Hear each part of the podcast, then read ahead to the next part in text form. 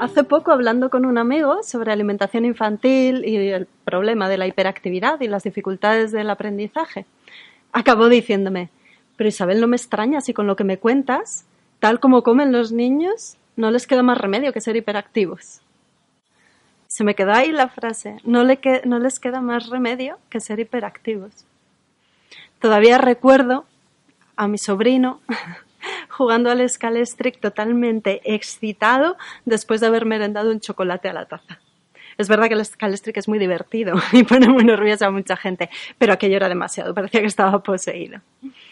Supongo que vosotros también tendréis experiencias de este tipo, de ver a vuestros niños del entorno alterados cuando han comido determinado alimento. ¿Puede ser? ¿Hay alguna relación entre la alimentación y la hiperactividad infantil? Para poder dar recomendaciones dietéticas en este sentido, eh, hay que tener algo más que unas observaciones del día a día. Necesitamos estudios científicos y experiencia clínica. Y existen. En ratones de laboratorio se ha visto que cuando consumen azúcar se vuelven más nerviosos, más agitados y también más torpes para resolver sus problemas de ingenio, como puede ser salir de un laberinto. Y cuando después se analizan sus cerebros, se observa que el área cerebral relacionado con la memoria, el hipocampo, tiene un menor tamaño en comparación con los ratones que no toman azúcar. Si fuerais ratones, quizá esto os serviría ya como argumento para empezar a hacer algún cambio en vuestra dieta. Bueno, y con reservas, porque los ratones de laboratorio viven en tales condiciones artificiales que se ven alteradas sus eh, respuestas y sus conductas e incluso pueden cambiar sus ritmos circadianos. En humanos también hay evidencia científica, también hay publicaciones que relacionan la alimentación con la hiperactividad y las alteraciones del aprendizaje. En niños que consumen eh, bebidas, refrescos azucarados, se ha visto una relación directa con el desarrollo de hiperactividad y además es una relación dosis-respuesta, es decir, que a mayor cantidad de refrescos azucarados, mayor cantidad de hiperactividad. En niños con obesidad se ha visto que cuando toman azúcar se producen alteraciones eh, en la conducta, en la percepción, en la vista y por técnicas de imagen se ha visto que sus áreas cerebrales del hipocampo relacionado con la memoria y de la amígdala relacionado con la gestión de las emociones, sobre todo del miedo y de la rabia, se ven reducidas de tamaño en comparación con los niños que no toman azúcar. Y también se ha visto que el jarabe de maíz, que es pues el principal edulcorante de las eh, bebidas de los refrescos de cola, produce una alteración en la sinapsis, las conexiones entre las neuronas y una dificultad para reparar el daño neuronal. Además, también se han visto los efectos de dietas completas en el desarrollo de la hiperactividad y de las dificultades del aprendizaje.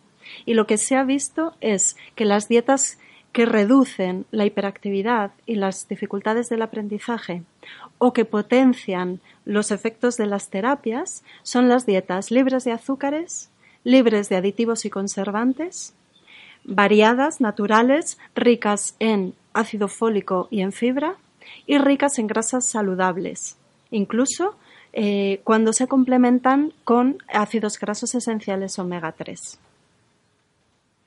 lo que se ha visto es que el mejor modelo para solucionar o evitar estos problemas es hacer una dieta tipo mediterránea, una dieta variada, natural, rica en alimentos eh, vegetales, mm, eh, naturales, buenas fuentes de proteína, buenas fuentes de grasa y complementado con eh, complementos de ácidos grasos esenciales omega 3 y en su caso con suplementos nutricionales que cubran carencias concretas, como por ejemplo la de hierro o la de zinc. ¿Cuál es la dieta tipo de un niño en el mundo occidental? Normalmente desayunan un vaso de leche con un cacao soluble. En España tenemos, bueno, como los más conocidos, el colacao el Nesquik, eh, pero seguro que hay un equivalente similar en vuestros países. Y unas galletas o una pieza de bollería, un trozo de pan. Algunos niños un zumo de frutas, que muchas veces es industrial, y eh, también una opción bastante común es un bol de cereales con un vaso de leche. A media mañana o a media tarde normalmente hacen un pie que puede ser también un zumo industrial o una bebida eh, láctea con frutas eh, y unas galletas o una pieza de bollería. En la comida y en la cena, pues bueno, más o menos lo que se come en casa. Suele ser, bueno, una comida más completa y más variada y natural, aunque también muchos niños hacen un menú muy restringido.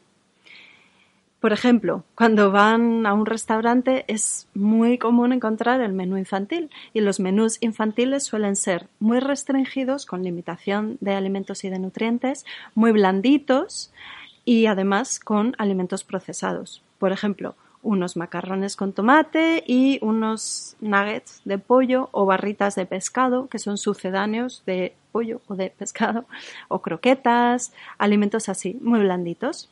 Y luego un postre, pues un helado, un, postre lácteo. ¿Qué ocurre con estos menús tan restringidos? Que están limitados en nutrientes, que eso limita el desarrollo del gusto y de la percepción de los sabores, que es algo muy importante para una buena digestión, una buena asimilación de nutrientes. Y además son menús muy blandos y eso favorece el hipodesarrollo de la mandíbula y del cráneo. Y por eso luego hay tantos problemas de apiñamiento de piezas dentales y necesidad de ortodoncia. Y además, esos menús restringidos también limitan la interacción con los adultos y el desarrollo social y familiar del niño. Además de esto, es muy frecuente también que beban refrescos, que puede ser a diario o con todas las comidas, incluso algunos niños.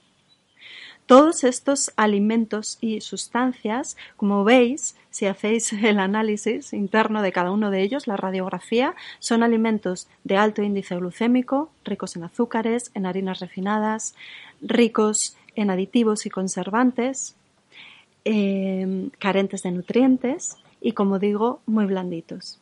Todo esto favorece la hiperactividad y la dificultad del aprendizaje, como ya os he contado con estos estudios que se han hecho de la eh, relación entre la alimentación y el desarrollo de estos problemas en los niños.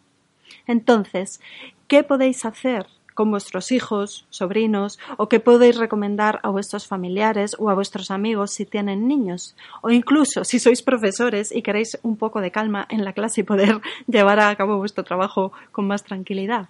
Pues recomendar algo fundamental, hacer una dieta más natural y más variada. Sustituir eh, la leche de vaca, por ejemplo, por leche de vaca ecológica, muy importante, o si no, por una bebida vegetal, eh, almendra, arroz, quinoa, hay muchas en el mercado ahora mismo. Sustituir el colacao o el Nesquik por un cacao soluble, que aunque tenga eh, un cacao soluble de buena calidad, a ser posible de producción ecológica, y que aunque tenga algún edulcorante, este sea más natural y, bueno, nutritivo, como puede ser la panela, por ejemplo. No son solo calorías vacías, sino que aportan nutrientes como el calcio o el hierro, por ejemplo. Además, evitar esos otros eh, aditivos o sustancias que se les añaden a esas bebidas y que alteran tanto a los niños, como puede ser la raíz de cola, por ejemplo, que es un excitante y por eso el colacao o la Coca-Cola se llaman así. Podéis sustituir las galletas de dinosaurio pues por unas buenas galletas, también ecológicas, de cereales integrales, a ser posible que no sean de trigo, eh, que tengan un edulcorante que sea natural, pues la panela, la miel, eh, el azúcar de coco y que no tengan grasas trans, sino que tengan pues mantequilla o aceite de oliva o aceite de coco. O sea, buscar versiones naturales y más saludables de esas otras industriales y cargadas de sustancias que perjudican a vuestros niños. Si toman zumos, que sean zumos naturales, que los hagáis vosotros en casa. Los zumos industriales tienen más azúcar incluso que los refrescos. Y ya os he contado antes la asociación que había entre beber un refresco eh, azucarado, edulcorado, y el desarrollo y además dosis respuesta de la hiperactividad y la dificultad del aprendizaje.